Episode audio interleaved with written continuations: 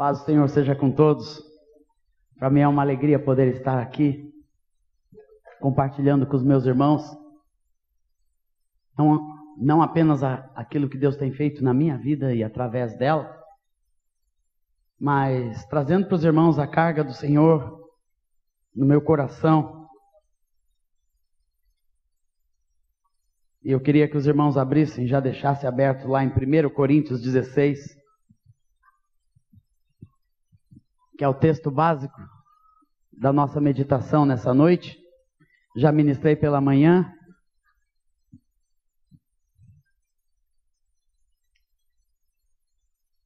Eu estou chegando nesses dias de uma viagem muito importante para a minha vida, dentro do chamado de Deus, que começou há muitos anos atrás, aqui no meio da igreja local, quando éramos um pequeno grupo quando Deus começou a me tirar daqui ainda como jovem, com 17 anos de idade, junto com Erasmo e Moisés, ministrar por esse Brasil afora.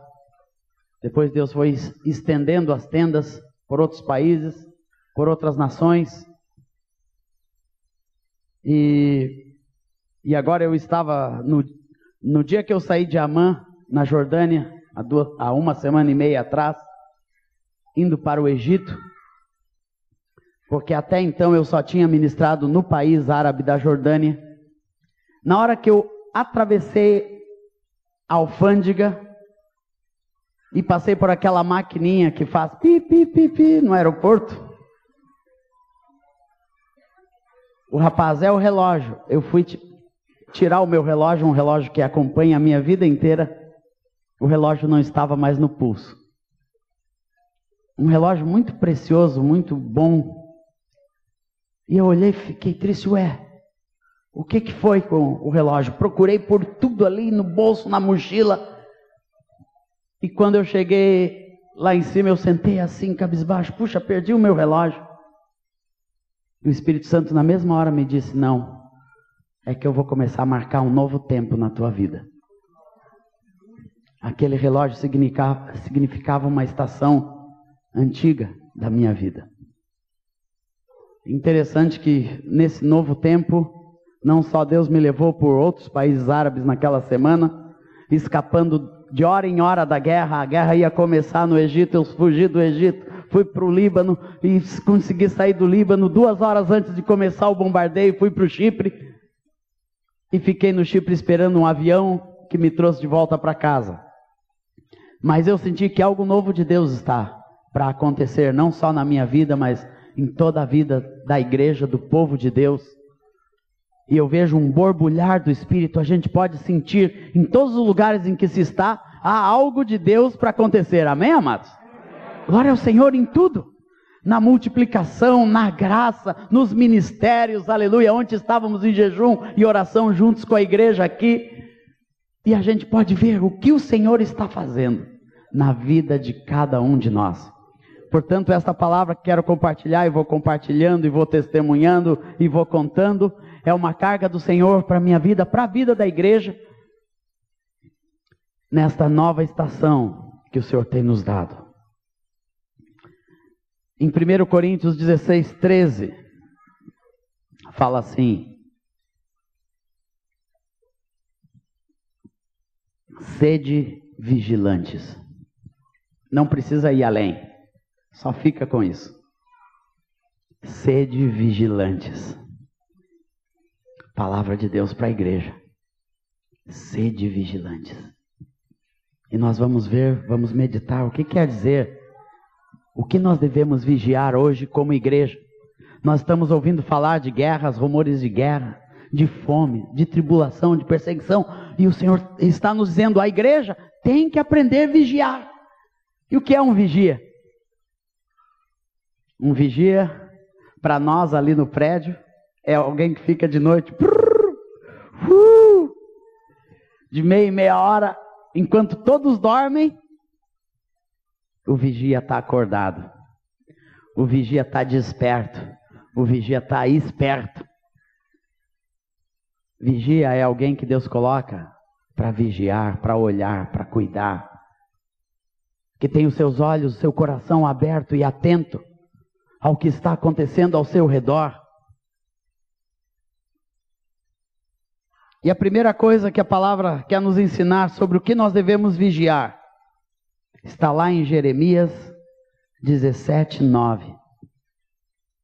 Deus quer nos ensinar, primeiramente, antes de vigiarmos qualquer coisa fora, Deus quer nos ensinar a vigiar o nosso coração. Vigia o teu coração.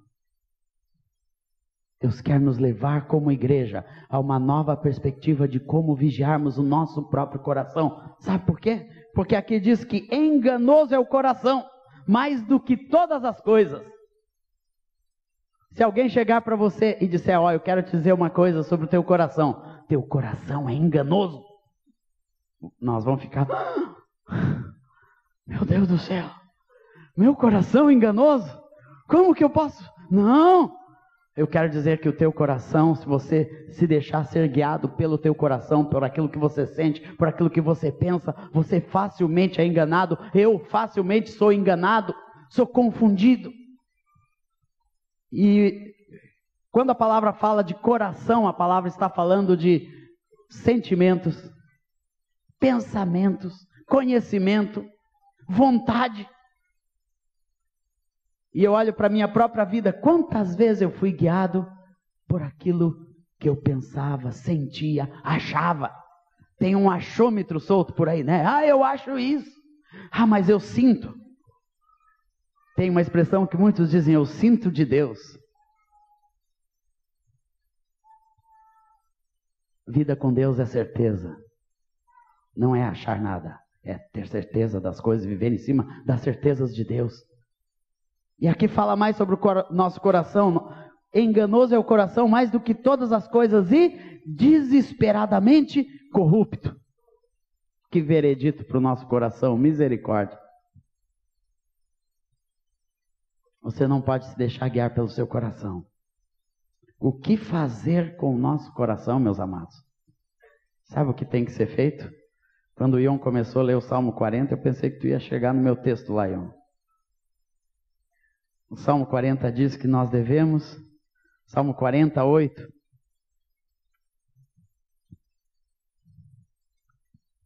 dentro do meu coração está a tua lei. Aleluia. Colossenses 3,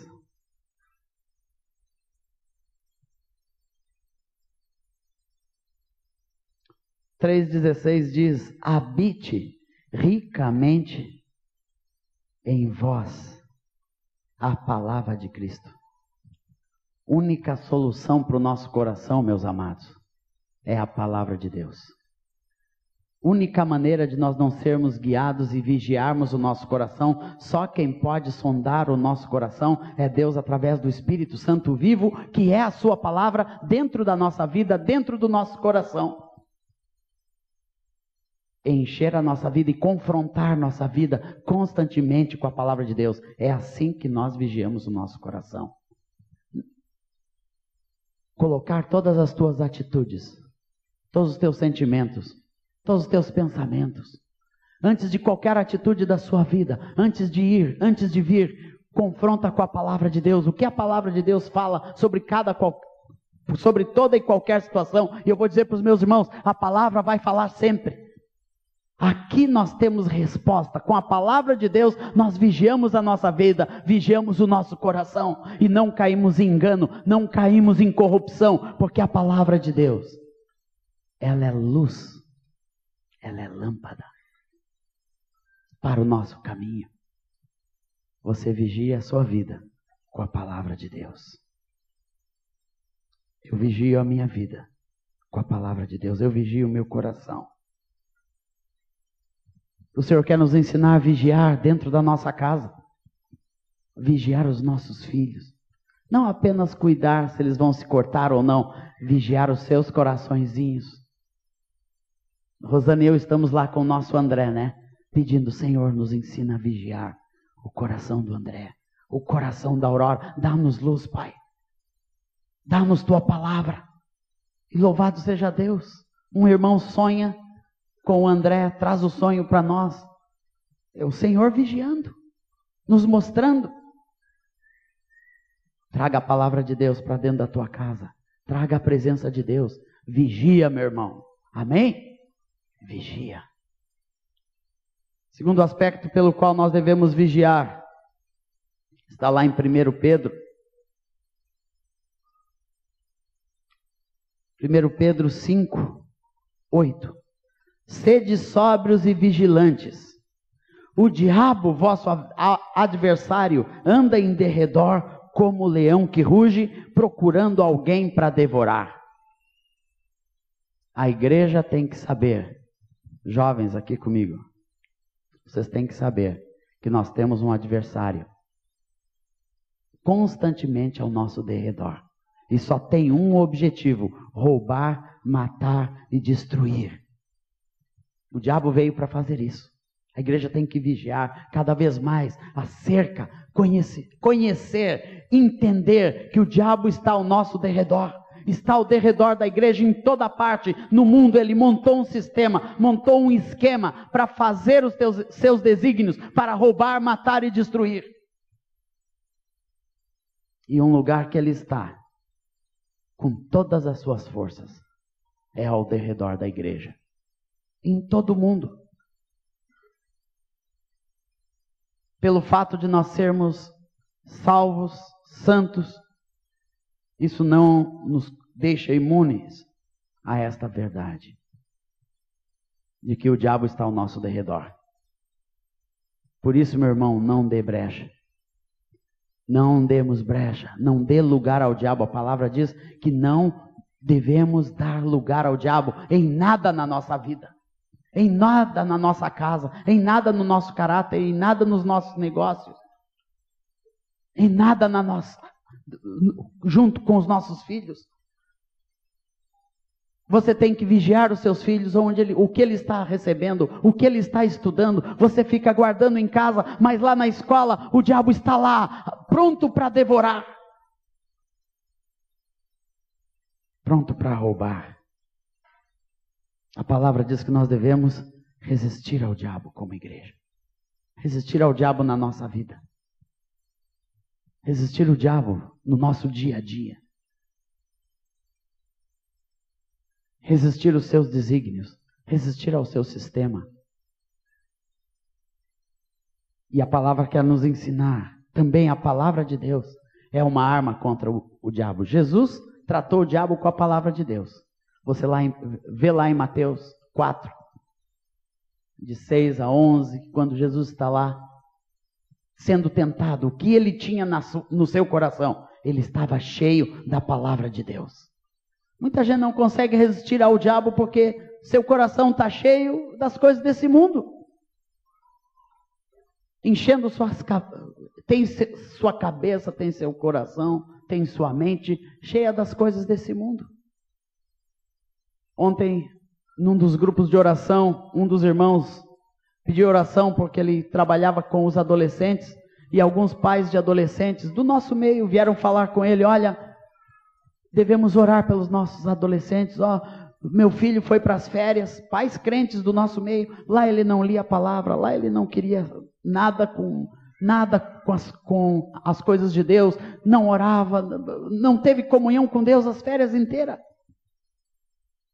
Isso é dar lugar ao diabo. Quando nós rompemos nossa comunhão com Deus, nós estamos dando lugar ao diabo. Quando nós não vivemos uma vida santa, uma vida reta diante do Senhor, de acordo com a palavra de Deus, nós estamos dando lugar ao diabo na nossa vida. Toda vez que nós optamos em, em seguir nosso coração, em seguir alguma coisa que é contrária à palavra de Deus em qualquer área, nós estamos dando lugar ao diabo. Toda vez que você mente, toda vez que a gente engana, toda vez que nós guardamos nosso coração escondemos nossa vida, nós estamos dando lugar ao diabo. Toda vez que você não pratica a palavra de Deus, você dá lugar ao diabo. A igreja tem que aprender a vigiar cada vez mais para não darmos lugar ao inimigo. Como a igreja perdeu como a igreja adormeceu por séculos, porque foi dando espaço para o diabo.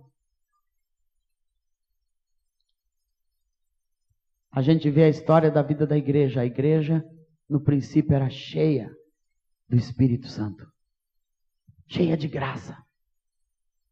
A igreja primitiva, você vê, tinha uma vida, tinha um fôlego, tinha uma marca da glória de Deus. Mas os séculos foram passando e foi se dando lugar ao diabo. Foi se trocando o precioso de Deus, os tesouros de Deus. O Espírito Santo foi sendo, foi sendo deixado de lado. A vontade de Deus, os princípios da palavra. E a igreja foi perdendo força. Hoje você vê, eu estive lá no Egito, visitei a liderança de um grupo, os coptas. Foi a igreja começada pelo apóstolo Tomé no Egito, é uma das dos grupos mais antigos.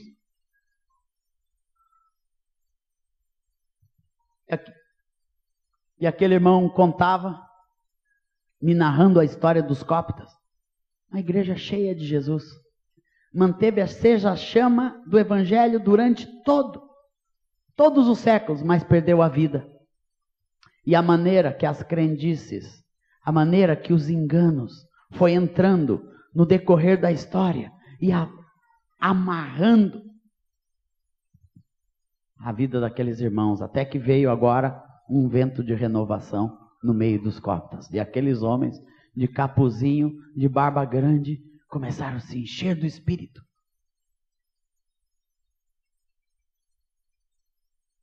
Resistir ao diabo firme na fé. Resista, meu irmão. Deus te deu poder autoridade para resistir ao diabo, para ter vitória em qualquer luta, em qualquer tribulação, não importa o que você esteja passando na sua vida, Deus te dá a vitória, Deus te ensina a resistir, a bater o pé e dizer: Esta terra é de Deus na minha vida. Eu já tive coisas na minha própria vida, em que chegou uma hora que eu disse: Ah, é até aqui. Comecei a resistir o diabo e ele fugirá de vós. Terceiro aspecto pelo qual nós devemos vigiar está lá em Mateus 24, 42. Portanto, vigiai, porque não sabeis em que dia vem o Senhor. Hoje cantávamos o dia de Elias, né? Ele vem, a trombeta soará, meus amados, o Senhor quer que nós estejamos vigiando acerca da sua vinda. Não que a gente seja daqueles, não, vão ficar aqui esperando, a hora vem Senhor Jesus, não vão fazer mais nada, não. Esperar a vida, a vinda de Jesus é nós entrarmos de com tudo que nós temos como igreja dentro do seu propósito para fazermos cumprir o seu propósito nesse mundo, para abreviar a vinda de Jesus.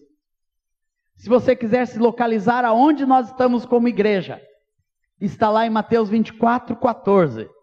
Diz assim: E será pregado este evangelho do reino por todo o mundo, para testemunho a todas as nações, então verá o fim. Nós estamos vivendo este versículo. É aqui que nós estamos como igreja, em que estamos próximos de vermos este evangelho do reino pregado em todo o mundo para testemunho de todas as nações, e isso já está acontecendo. Tem muitos crentes que não conhecem o que Deus está fazendo por este mundo afora. Eu quero dizer que esta já é uma realidade em todas as nações. Já existe testemunho de Cristo Jesus. Amém, amados? Amém. Eu tenho um irmão, nós íamos visitá-lo agora no Oman, mas eu não consegui. Ele se formou num seminário lá na Jordânia, casou com uma, com uma irmã jordaniana. E o Senhor o mandou para ser um missionário em Oman. O Rafik é o nome dele. Um rico de um irmão egípcio, querido. Um lugar que não tem igreja, não tinha igreja nenhuma, mas ele, como árabe, professor de inglês, ou de, eu creio que inglês, isso mesmo, ele e a sua esposa, foram para o Oman e começaram a ganhar vidas para Jesus lá. Ganharam uma, duas, três, quatro. Hoje já tem doze, quinze e assim vai. Deus vai levantando alguém que tem esta visão, que ele é um instrumento de Deus para a proclamação, para o cumprimento desta palavra em todos os cantos. E eu tenho ouvido dos irmãos, sabe onde? Nós estamos ouvindo do Iraque. No Iraque, amados, tem uma igreja tremenda de irmãos amados. Gente querida, eu conheço alguns deles. Quando eu estava lá na Jordânia agora, um casal que é o nosso contato, ele é um líder de louvor de uma igreja que foi totalmente dispersa em Bagdá recentemente, e ele estava lá com a sua filhinha e a sua esposa na fronteira, junto com quase 2 milhões de pessoas na fronteira do Iraque com a Jordânia, tentando passar. Mas em todos os lugares, em tudo quanto é canto, está a igreja do Senhor. Tem o testemunho de Deus. O evangelho está sendo pregado. Estive com os irmãos no Chipre. E ali tem uma emissora de televisão que Deus tem levantado chamado Sat7, Satélite 7. Uns irmãos compraram um satélite e estacionaram esse satélite em cima do mundo árabe. E pregam o evangelho 24 horas por dia através de rádio e televisão. E esses irmãos tiveram nesse último ano no final de cada programa eles colocam: se você quiser fazer um contato conosco, mande um e-mail ou uma carta para a seguinte caixa postal e dão ali tudo. E nesse ano que passou, tudo em árabe. Sabe quantos retornos eles tiveram? 240 mil retornos. Rádio e televisão, pregando o evangelho. Eu assisti algumas horas da programação, fui recebido por esses irmãos. Estamos com um projeto juntos para esses próximos dois anos de montar, de montar um projeto com a palavra de Deus cantada, junto com um material que eles estão mandando para cada pessoa. Desses 240 mil, então, possivelmente, esse nosso próximo CD árabe vai ter 240 mil cópias. Com a ajuda do Senhor, aleluia. Porque isso aqui está se cumprindo, amados. Existe fome neste mundo. Existe fome nesse mundo e a igreja tem que estar vigilante. Vigilante com respeito à sua função. Qual é a nossa função? Qual é a nossa função? E aqui fala que o evangelho será pregado. Então, o compromisso da igreja maior com este propósito é a pregação do Evangelho. Aqui não diz que será recebido por todo mundo. Muitos não vão receber. E quando você prega o Evangelho aqui em Porto Alegre, é a mesma coisa. Você vai pregar, muitos não vão receber, mas alguns vão. E Deus quer saber de cada coração que está aberto. E o Espírito Santo está trabalhando uma história que a gente ouve falar muito lá no Oriente Médio são os sonhos com Jesus. Pessoas têm se convertido sonhando com Jesus. Chegam, falam com outro: Olha, eu tive um sonho essa noite com um homem de branco, falando dia sua, falando isso, isso, isso. E o outro diz: Pois é, eu também tive. E a igreja tem algumas pessoas lá que chegaram, que foram procurar saber mais quem era aquele homem. Sabe quem é esse? É o Espírito Santo se movendo no mundo. E até aqui no nosso meio nós temos pessoas que vieram a Cristo Jesus com um sonho, sonharam com o Senhor. Porque Deus está, ao mesmo tempo que a iniquidade se multiplica nesse mundo, a fome por Deus se multiplica. Estive antes de ir para a Jordânia, passei na Alemanha com os irmãos. E aquele casalzinho que são o nosso contato agora são tempo integral. São os discipuladores da igreja, não sei como que eles vão fazer. Mas estão lá cheios de Jesus, contatos e mais contatos na Alemanha e começando um projeto de discipulado, porque as pessoas estão procurando a igreja. E ela me contava de uma moça russa, uma, uma pianista, que chegou na Alemanha e ficava lá, tocava piano, uma pianista famosa. E tinha alguma coisa que inquietava o coração dela. E um dia ela encontrou sem querer essa moça, Hannah. E a Hannah falou de Jesus e ela disse: Era isso que eu estava precisando. Era isso que eu estava procurando. Existe fome por Deus, amados. E nós devemos, como igreja, estar aqui. Qual é a minha parte? Qual é a minha função? O que eu estou fazendo para que isso se cumpra na minha vida, na minha geração? Vigiar acerca da vinda de Jesus. Porque assim como o relâmpago sai do Oriente e se mostra até o Ocidente, assim há de ser a vinda do Filho do Homem. O Senhor vai voltar. E nós, como igreja, temos que vigiar. Amém, amados? Estarmos vigiando. Coração, espírito aberto.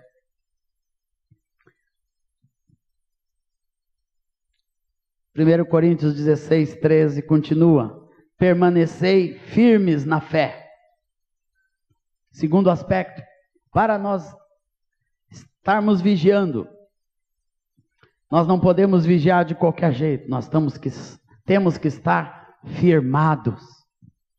E hoje nós cantamos firmados sobre a coisa certa, que é a rocha, que é Jesus. Amém?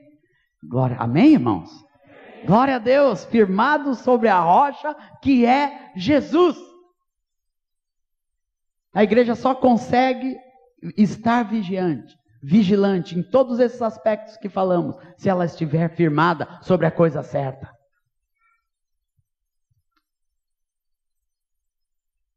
Estai firmes na fé.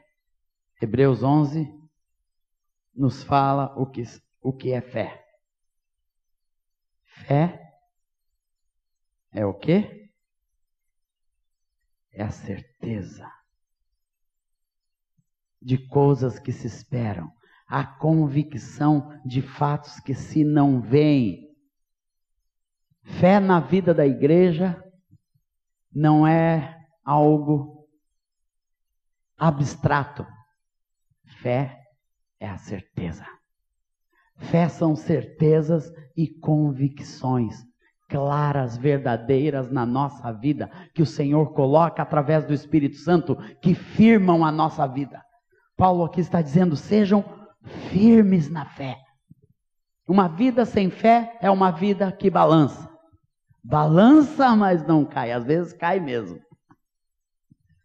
Uma vida que não é firmada na fé, qualquer ventinho derruba. Qualquer problema derruba. Mas uma vida firmada na fé não é qualquer coisa que derruba, não se torna um pilar vivo de Deus, com a marca da glória de Deus, sobre quem Deus pode construir, sobre quem Deus pode edificar. Alguém firmado na fé é a vida de alguém sobre quem Deus pode construir e edificar a sua obra neste mundo. Por isso que a igreja tem que ser firme na fé.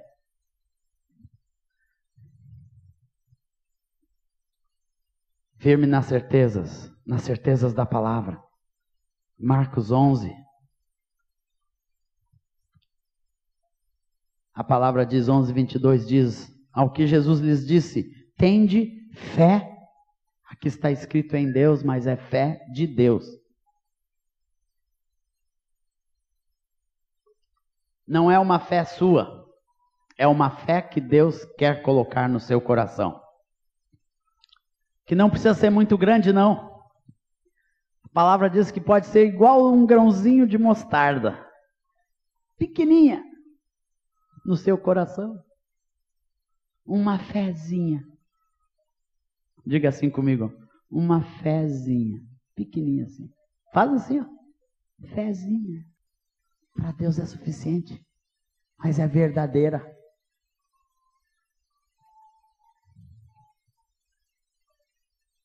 Porque em verdade vos afirmo: se alguém disser a este monte, Ergue-te e lança-te no mar, e não duvidar no seu coração, mas crer que se fará o que diz, assim será com ele.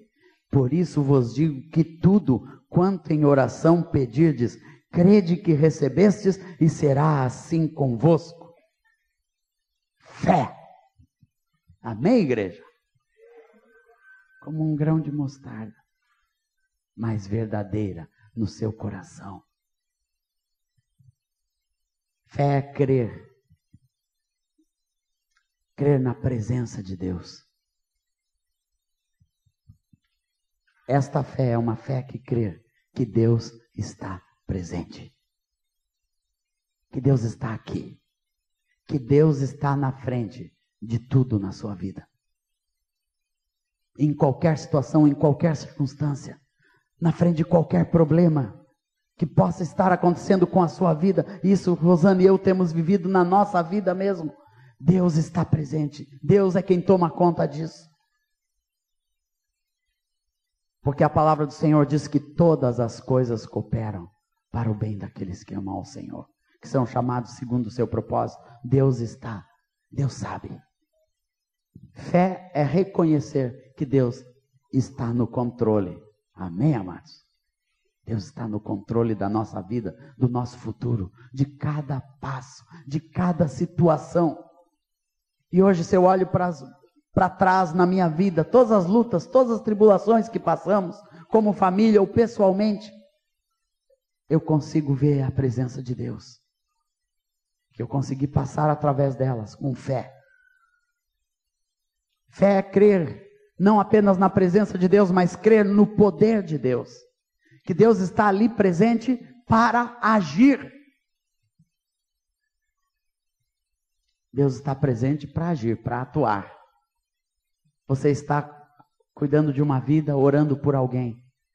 Saiba que Deus está presente e Deus está ali para agir, para atuar. Fé é crer sempre que Deus quer agir e vai atuar. É crer no sobrenatural de Deus, no poder, transforma no poder transformador de Deus para todas as circunstâncias. É crer no sobrenatural. A fé da igreja tem estado muito no natural, nas coisas palpáveis. Mas a fé que Deus está levantando para estes últimos dias vai ser a fé para a operação de milagres, para ver mortos levantarem, para ver os paralíticos se levantarem, para ver os cegos abrirem os seus olhos. Aleluia! Vai ressuscitar sim, em nome do Senhor Jesus, porque a palavra do Senhor nos diz que coisas iguais e maiores a igreja faria, e nós estamos vivendo na eminência da, do cumprimento desta palavra na vida da igreja. De coisas sobrenaturais começarem a acontecer na vida da igreja, e Rosane e eu, todas as noites, nós esperamos na vida da nossa filha este milagre. E eu sei que os Igfred e Irma que estão aqui também, sempre crê no milagre. Não importa. Deus está nisso. Em todas as coisas. Deus está presente. A igreja vai ser levada para o sobrenatural. Querendo ou não querendo. Caminho de Deus para a igreja passa por esta vida de fé, de crer no sobrenatural, nas coisas. Nós abrirmos mão do palpável e nos jogar no invisível de Deus. Primeiro, 2 Coríntios 4, 18 diz assim: Não atentando nós nas coisas que se veem, mas nas que se não veem, porque as que se veem são temporais. Fé é jogar a sua vida nesta palavra, meu amado. Viver firmado na fé, jogar sua vida nisso aqui, ó.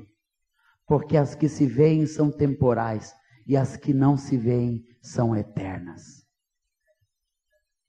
Deus está nos jogando como igreja, nos levando para a perspectiva do eterno em todas as coisas. Uma dependência dele em todas as coisas. Fé é depender integralmente de Deus e saber que o que Deus tem para a minha vida, tudo que nós vemos, olha aqui ao derredor, tudo. Pode olhar, pode olhar para você mesmo. Pode olhar para sua esposa, para seus filhos. Olha para o seu carrinho ali na rua. É tudo temporal, meu irmão. Beleza humana, força humana, tudo isso é passageiro. Ter ou não ter recursos, tudo isso é passageiro. E a igreja não pode viver em cima disso. A nova geração que Deus está levantando nesse mundo para cumprir o seu propósito, para cumprir Mateus 24, 12, é a geração do eterno. Que olha, que vive, que se coloca dentro do eterno de Deus aqui na terra.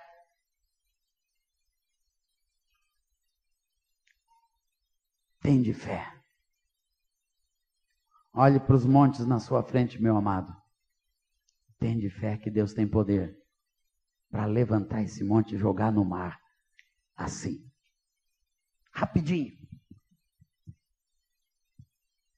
E aqui diz uma palavra que eu, que eu, que eu ainda preciso de revelação. Nós todos precisamos. E vos digo que tudo Digam comigo, tudo. Mais forte, igreja. Tudo. Vamos lá? Um, dois, três e tudo. Já pensou que é um tudo para Deus? Ou a palavra é relativa? Para Deus tudo é tudo. Tudo quanto em oração pedirdes, crede que recebeste, e será assim convosco. Eu ainda estou pedindo para o Senhor me mostrar o que é esse tudo aqui. O que é esse tudo na tua vida, meu amado? É tudo. Tudo para Deus é tudo, não é algumas coisas. Senão ele teria falado aqui: ó, se, se vocês pedirem algumas coisas, eu faço, umas eu faço, outras não. Deus não é um Deus de mais ou menos, Deus é um Deus do absoluto. E fé é crer no absoluto de Deus. Para a sua vida, para o seu ministério. Quando você está evangelizando alguém, proclamando a palavra de Deus para aquela vida, saiba que Deus está naquele, que isso faz parte do tudo.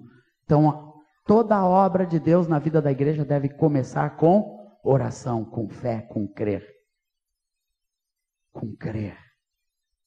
Crer que nós estamos servindo e proclamando um Deus que é poderoso para fazer todas as coisas, para cumprir a sua obra, para salvar, para libertar, para transformar absolutamente todas as coisas. Amém, amados? Permanecer então firmes na fé. Terceiro aspecto que Paulo nos fala aqui portai-vos varonilmente. Quem sabe o que é um varonil? Nossos hinos brasileiros estão cheios de varonil. Mas ninguém sabe o que é varonil. Hein? Vem de varão? Não. Varonil quer dizer corajoso. Paulo está dizendo para a igreja: portai-vos com coragem. Sermos corajosos, amém? Erga a sua mão assim ó, e diga: ser corajoso. Aleluia, ser corajoso quer dizer coragem na vida da igreja. E para viver o reino de Deus hoje, nunca se precisou de tanta coragem. Ser corajoso, proclamar a palavra de Deus nesse mundo, precisa de coragem. Esses dias eu estava no centro de São Paulo, na hora do rush. E tinha um rapaz sozinho com uma Bíblia, no meio de uma multidão. Ele com a palavra aberta, pregando a palavra de Deus. E a palavra fluía daquele homem. E, as pessoas passavam, uns debochavam, mas outros paravam. E aquele rapaz ali, ó, pregando a palavra de Deus. As pessoas passando, mas ele ali, ó, mas com uma voz alta. Tem que ter coragem.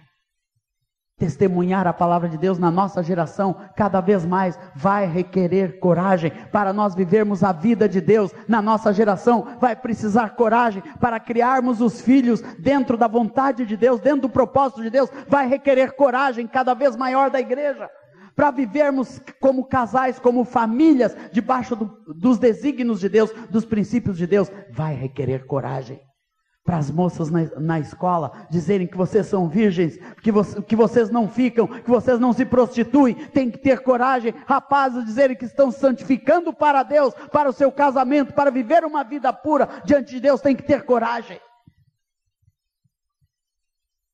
Esta coragem Deus quer gerar na igreja, é uma coragem que é colocada em nós pelo Espírito Santo.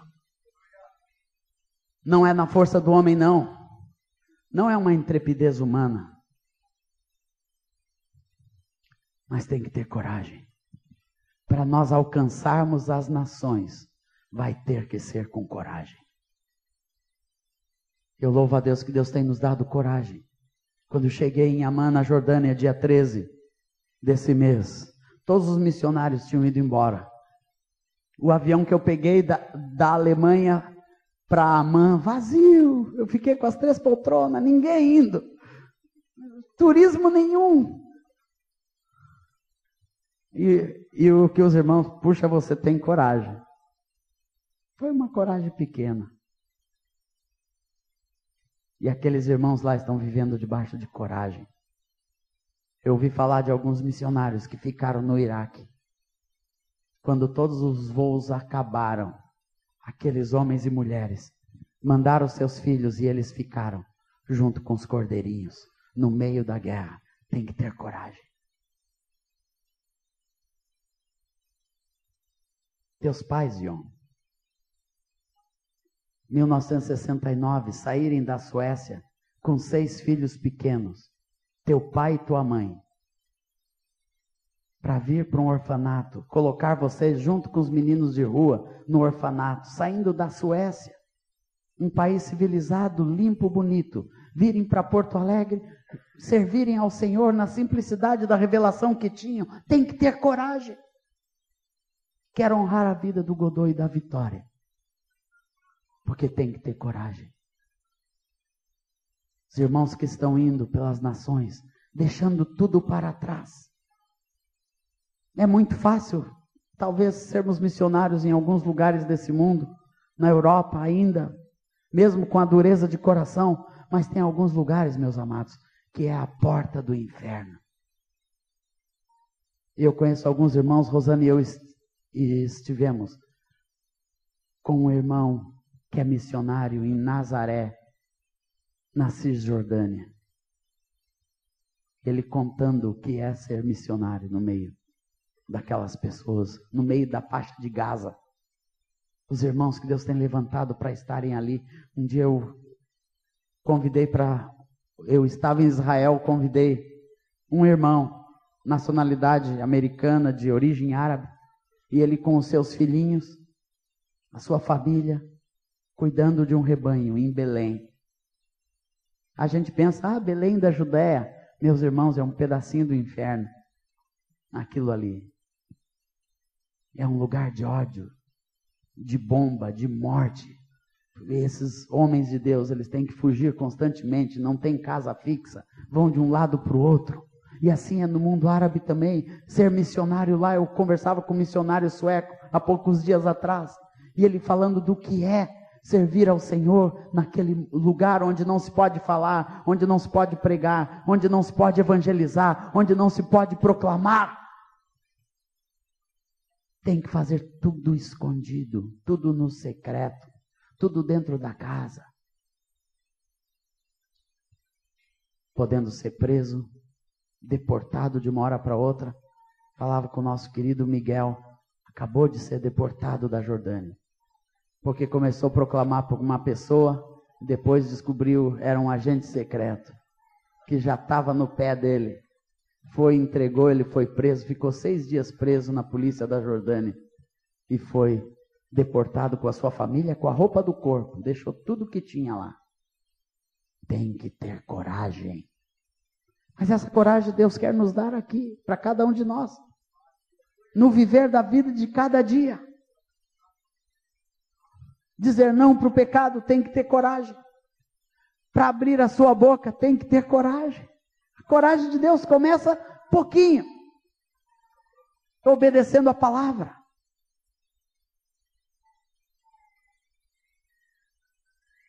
Na sua escola, proclamar para o seu amigo do seu lado. Tem que ter coragem. Eu louvo a Deus que o meu amigo de escola está aqui. Paulo Estevão está aqui, Paulo Estevão. Sentava do meu lado, mas eu já proclamava para ti, viu? na escola. Aqui na vida da igreja tem que ter coragem. Quantos de vocês já receberam palavra de Deus e nunca falaram? Tu quer falar alguma coisa, Rosana? Tem que ter coragem, vem cá. Depois dessa palavra eu tinha que vir. Eu tive a experiência no passado de ler, eu não sei quantas mães acompanharam os filhos lendo as aventuras de Marco Polo. E eu nunca imaginei que eu ia ter um testemunho tão grande de coragem de firmeza de fé. Uh, Marco Polo, quando passou por Bagdá, onde nós espanta nos espantamos por terem cristãos, ele ouviu a seguinte história: de que havia um califa no ano de 850 depois de Cristo, que era um, um muçulmano tão adepto e tão convicto que res, resolveu eliminar todos os cristãos daquela época. Chamou os cristãos, os pastores, e disse a seguinte coisa: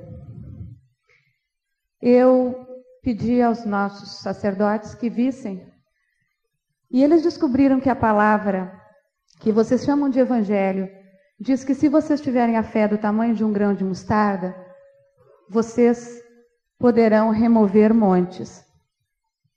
Vocês têm dez dias. Olhem para aquele monte. E apontou. Vocês têm dez dias para aquele monte ser removido daquela área de Bagdá. Se isso não acontecer, neste dia, e marcou a data, todos os cristãos vão estar em frente desse morro desse monte. Se vocês não, se o monte não se mover, todos vocês serão mortos. Depois daquela palavra, dá um nome, inclusive no livro, quem quiser olhar, As Viagens de Marco Polo.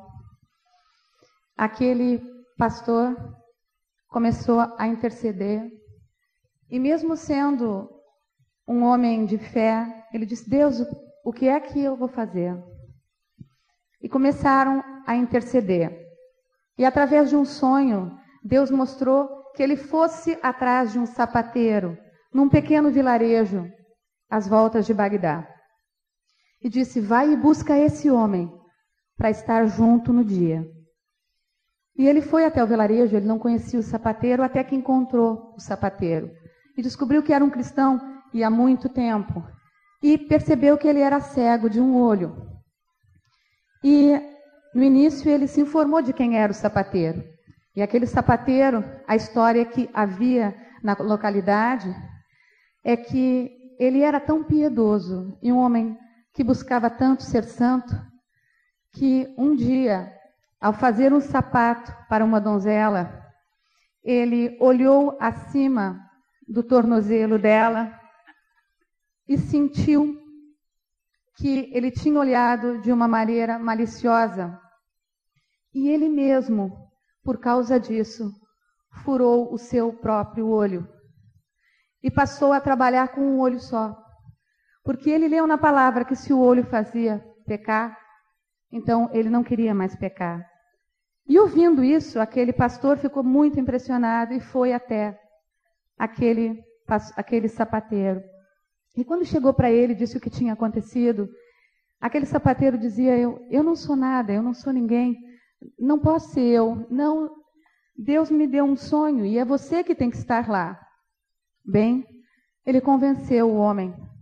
E no dia, dez dias depois, todos aqueles homens foram chamados pelo califa para estar à frente da montanha. E aquele homem, o sapateiro, ficou um pouco à frente. Todos se ajoelharam e começaram a interceder e a pedir que Deus operasse o um milagre. De repente, veio sobre aquele local um vento de tamanha monta que começou a escorregar de cima todinha a areia e começou a descer. Mas foi tão forte o vento e tão rapidamente começou a descer a terra que o califa olhou para ele: parem de orar. Eles pararam de orar e o vento parou.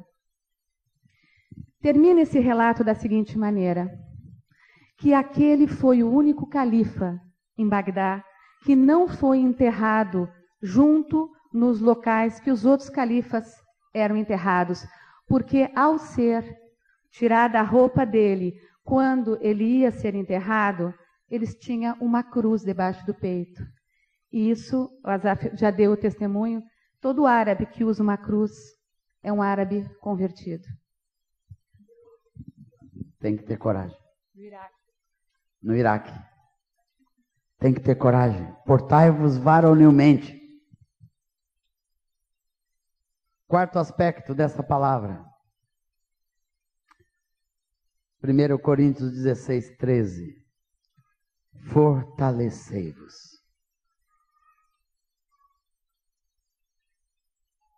Para vivermos essa vida, amados, de coragem, temos que ser firmes, vigilantes e fortes. Amém? Forte. Como que você se firma? Como que você fica forte? Como que você diz para o seu filhinho? Come, filhinho, para ficar forte. Para uns tem que dizer: para, filhinho, tu está muito forte. para de comer, irmão, tu está muito forte. Mas é através da boa alimentação que nós nos fortalecemos. Comendo bem, da fonte boa.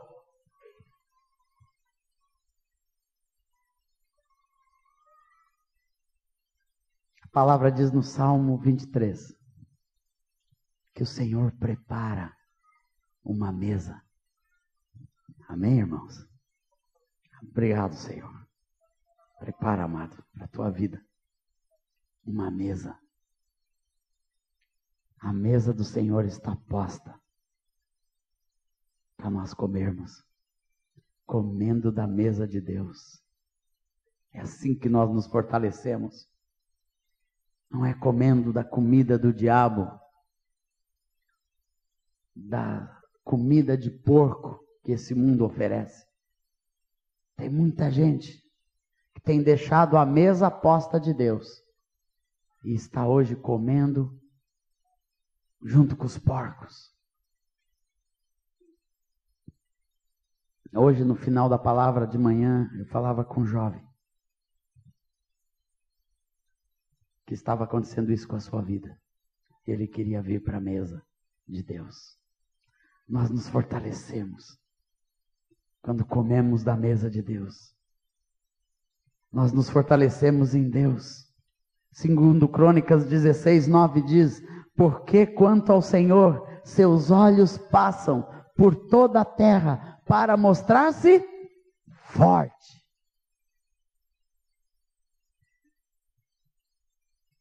Com aqueles cujo coração é totalmente dele. Nossa força vem de Deus em colocar nosso coração totalmente em Deus. Gente, que Deus anda por este mundo afora. Não importa de onde seja, não importa de que tribo, de que povo, de que raça, de que nação, mas os olhos do Senhor estão procurando aqueles que estão anelando por Ele, tendo fome de Deus.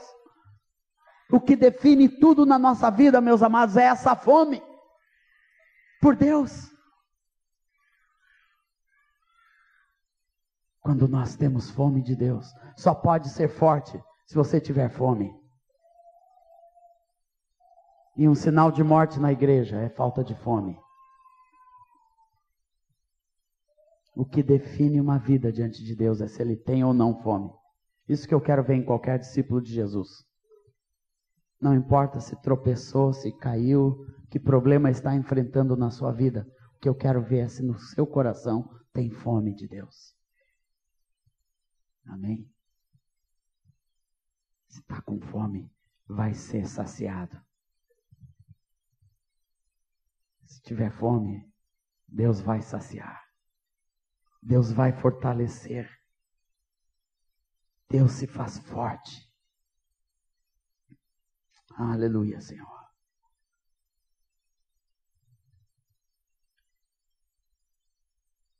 Deus se faz forte. Fala, meu amado. Hã? Josué 1,7. Amém. Obrigado, amado. Alguém abre Josué 1,7.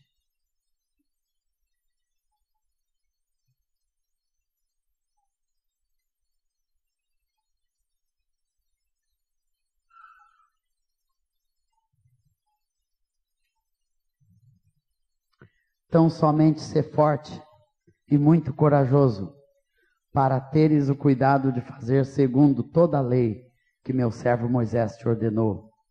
Dela não te desvies, nem para a direita, nem para, para a esquerda, para que sejas bem-sucedido por onde quer que andares. Obrigado, Senhor, pela Sua palavra. Hã? Como? Josué 1,9, aleluia. Alguém levanta e lê alto. Pode ler, amado, você mesmo.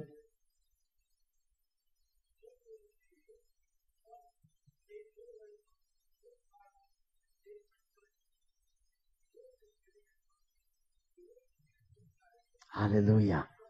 Glória a Deus. Nossa força vem do Senhor. Diga para o teu irmão: tua força vem do Senhor, meu irmão. Hoje Deus vai renovar na tua vida a força. Se você está subnutrido, vem para a mesa, meu irmão. A mesa está pronta, está posta, preparada. Aleluia, Senhor. Glória a Deus. Fortalecei-vos. Nos fortalecemos então pela boa alimentação. Porém, buscar sempre o alimento bom na fonte certa, que é o Senhor. E último aspecto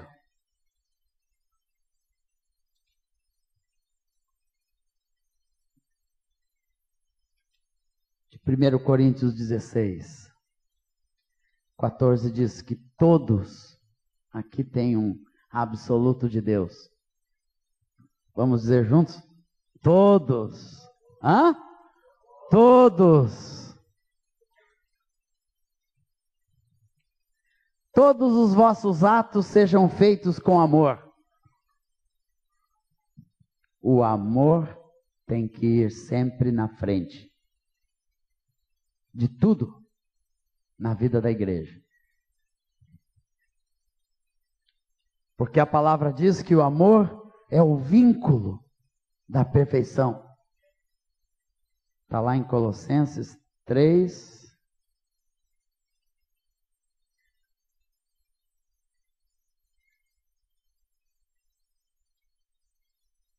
Três quatorze. Acima de tudo esteja, porém, o amor que é o vínculo da perfeição.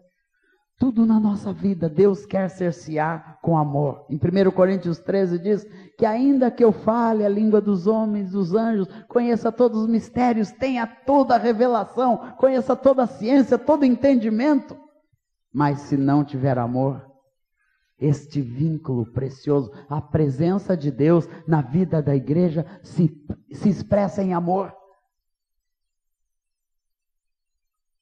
Amor é a essência de Deus, meus amados.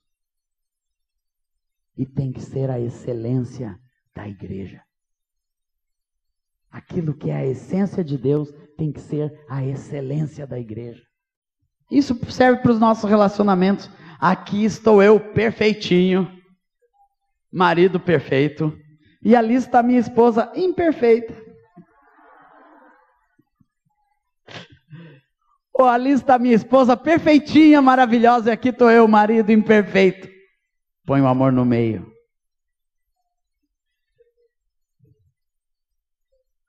Que corrige. Que arruma. Acaba, que restaura a imperfeição. Restaura os nossos vínculos.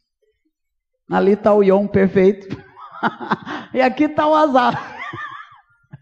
Põe o amor no meio, Ion. Glória a Deus.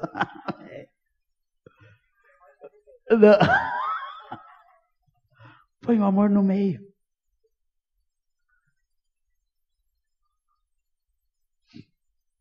Por isso que eu tenho a honra de estar 29 anos junto com os meus irmãos pastores, Moisés Erasmo, junto com esses irmãos amados, com esse presbitério precioso, que sempre o amor foi o vínculo da perfeição. Na obra de Deus, em tudo que você fizer, todas as coisas, todos os vossos atos,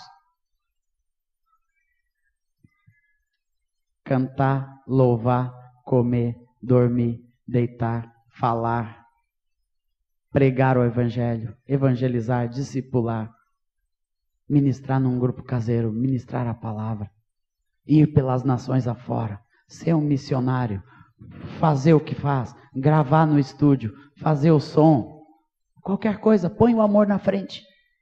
E pergunta: estou fazendo isso com amor? Essa tem que ser a nossa pergunta em tudo. Sermos movidos por amor. E o amor, segundo a palavra de Deus, amor sem hipocrisia. Amor verdadeiro, de coração aberto. Amor, esse amor precioso que está logo aqui atrás. Amor que, que é paciente.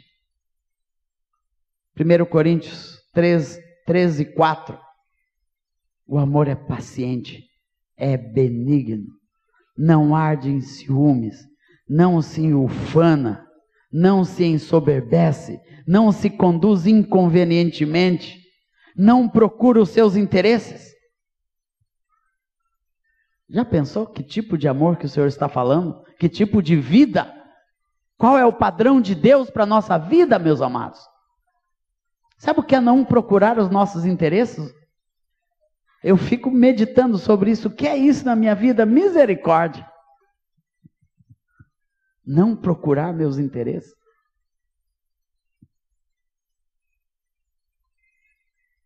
Não se exaspera, não se ressente do mal. Não se alegra com a injustiça, mas regozija-se com a verdade. Tudo sofre. Tudo crê. Tudo espera. Tudo suporta. O amor jamais acaba. E aqui diz tudo que vai passar, havendo profecias desaparecerão, havendo línguas cessarão, havendo ciência passará, todo conhecimento vai passar, mas o amor de Deus ficará. Duas coisas nós podemos fazer na terra, as duas únicas coisas que nós vamos fazer no céu é adorar e amar. Eu acho que no céu não vai precisar proclamação, né? Pregar o evangelho. No céu nós não, não sei se vai precisar trabalhar, espero que não. vai ser folga eterna.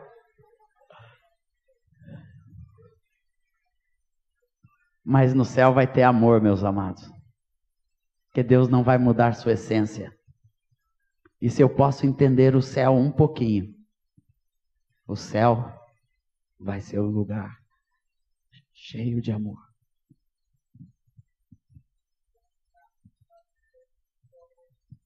Cheio de amor. E o tipo de igreja que Deus está levantando nesta geração é uma igreja cheia de amor. Vai ser movida por amor. Vai ser direcionada pelo amor vai ser capacitada por amor.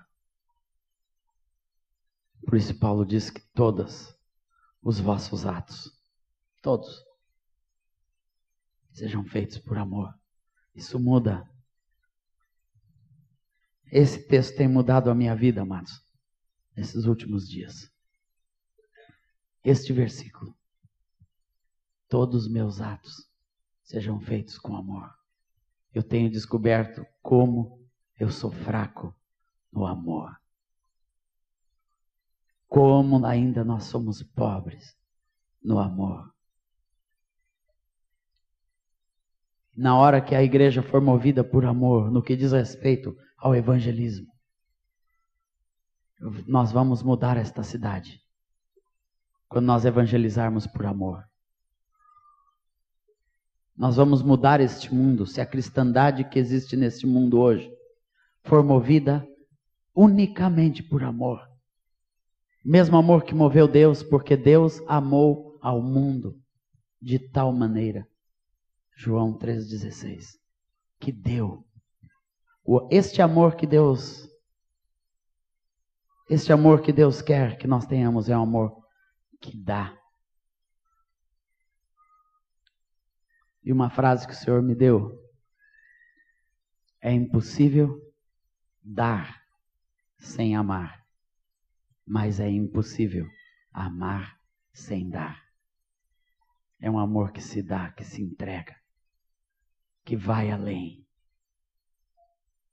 que não mede o que deixa para trás, mas vai. Vai cumprir o propósito de Deus por amor, porque nós amamos ao Senhor e nós nos amamos uns aos outros. Amém. É isso, meus irmãos. Amo vocês. Amém.